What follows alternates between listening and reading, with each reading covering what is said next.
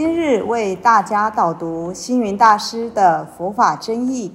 本套书有三册：第一册《佛法义理》，第二册《佛学思想》，第三册《佛教常识、佛门形式》，总共三百多个主题。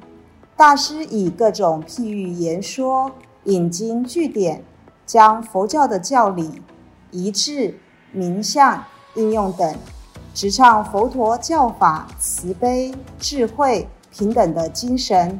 此即是给人欢喜、信心的人间佛教。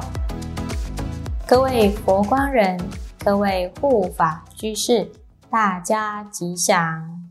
今天的主题是信仰与恐怖。首先，我们来看到今天的目录：一、前言；二、佛教对金钱的看法，三、佛教对感情的看法，四、佛教对儿童的看法，以及五、结语。过去的佛教出家人在弘法的时候，往往以自己的尺度或者是自己的修行方法来要求在家信徒。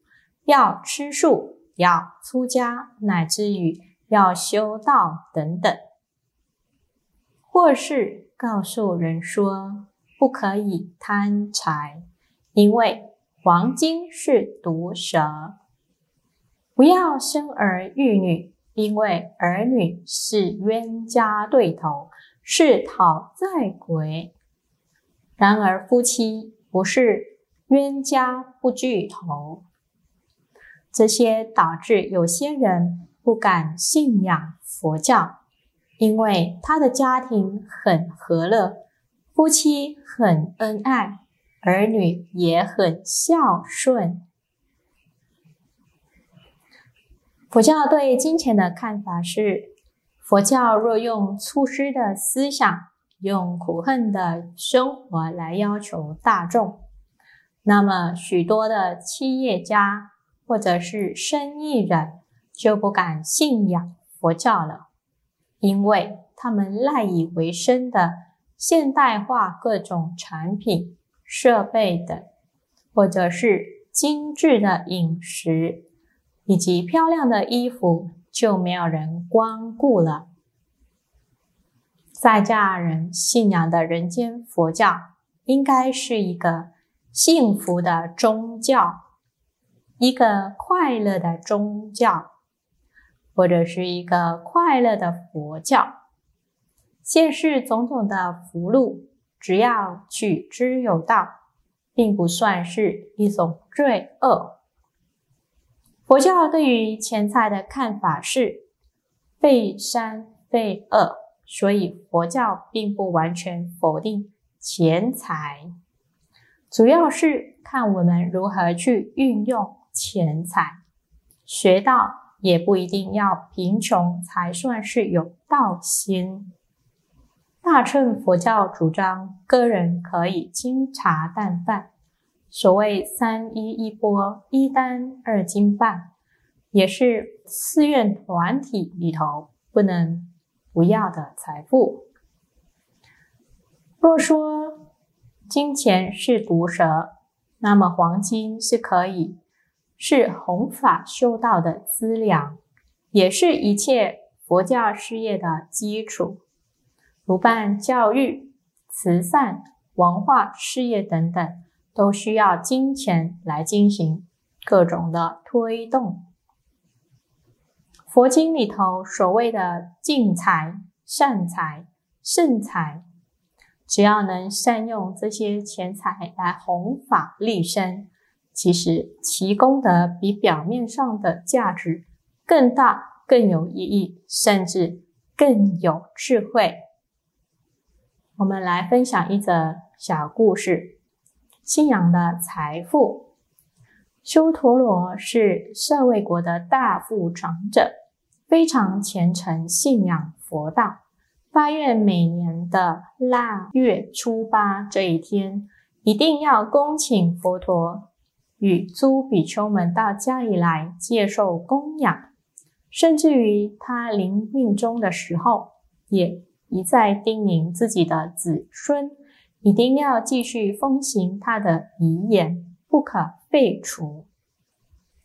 长者的儿子名字叫比罗陀，果然遵照父亲的遗言，而且奉行不渝。但是后来家道渐渐的中落，一贫如洗。到了腊月，还拿不出办法来准备供养，但想到父亲的遗言，不敢违背，于是就和妻子一同到舅父家里借了一百两的黄金，在急忙的赶回家中，购买了一切的共生食物，终于一切。准备妥当的时候，如期恭请佛陀及比丘们到家中来接受供养。虽然为了供养佛陀而借贷，但是比罗陀一点也不后悔，反而心中充满了欢喜。就在供养佛陀的当天晚上，比罗陀家中原来存放财物的地方，那借来的一百两。黄金依然完整的原封不动。比罗陀夫妇第二天早晨见到这些钱还在，心里又喜又怕。他们害怕官员来查问，从什么地方弄来这些金子啊？夫妇二人放心不下，就一同到金色去请问佛陀。佛陀告诉比罗陀。你们安心化用吧，不要怀疑他，因为您的守信不为副教，而且能严守戒律，终身不渝。对于信、解、禅、慧、闻、施、慧等修道者的七种财富，你都具足了。这是你的福德所招赶来的财富，不会为你带来灾祸的。于是佛陀说了一首偈语：信财、戒财、惭愧益财、文财、施财，会为七财。从信守戒，常静观法，为而履行，奉教不忘，身有此财，不问男女，终以不平。贤者是真。这首寄语的意思是说，信仰、持戒、禅持、愧疚、文法、布施、智慧为七种财富。一个人只要能奉行这七法，是不会永远贫困的。不过，唯有贤明的人才能够相信它的真实性，而奉行不渝。比罗陀听完佛陀的开示后，更加坚定信心，护持佛教，并且世代传承，成为最虔诚的佛化家庭。信、戒、禅、贵、闻、施、慧为七圣财，世间的金钱财富为五家共有，不能长久保有。并且可能带来灾难烦恼。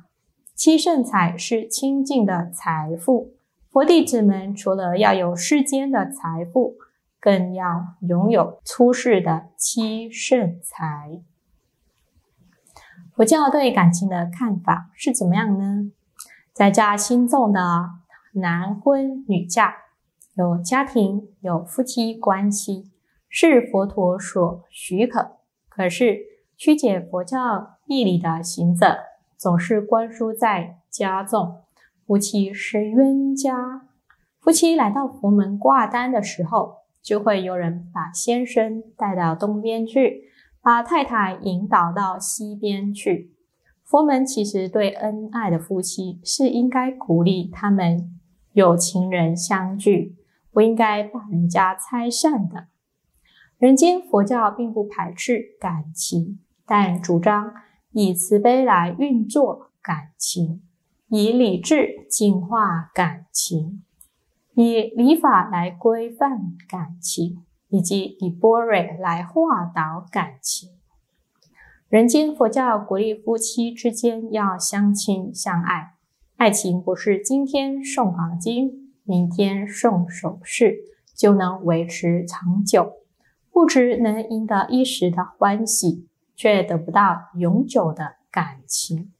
夫妻的感情要用互相体贴、轻声细语的关心，有时多看对方一眼，相互的一个微笑，比荣华富贵更能维系感情。佛教对儿童的看法是：儿童是国家未来的栋梁。佛教也有四小不可轻的例子。什么是四小不可轻呢？一、星星之火可以燎原；二、滴水可以滋润大地；三、沙弥将来可以成法王；四、小女孩长大可以做王后。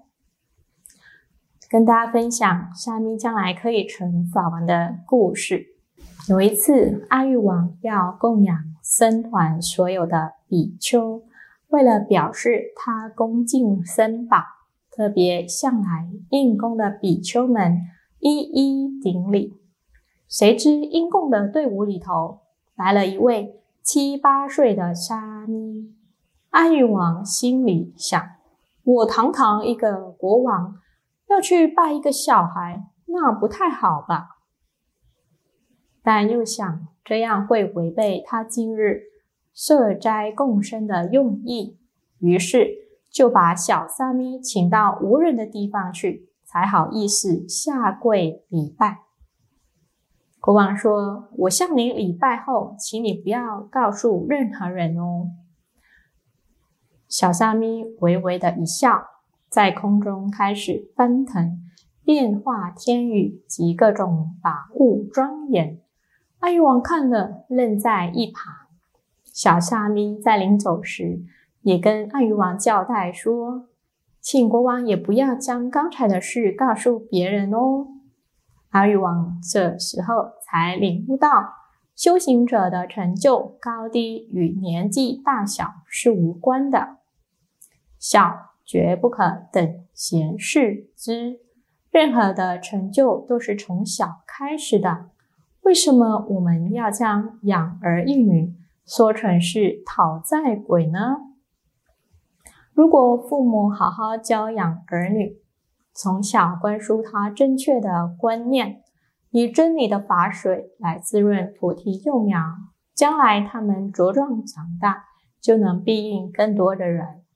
所以，儿女不是讨债鬼，而是父母修行的对象。修行的同伴，师父一再的积极倡导人伦道德，以及鼓励建设和乐净化的家庭关系。如果让在家信众再把黄金看成是毒蛇，夫妻视为冤家，儿女看作是讨债鬼，那么会让更多的人不敢亲近佛教。佛教应该是一个快乐。幸福的宗教，其实信仰是可以给我们带来无限的光明、善美，远离恐怖。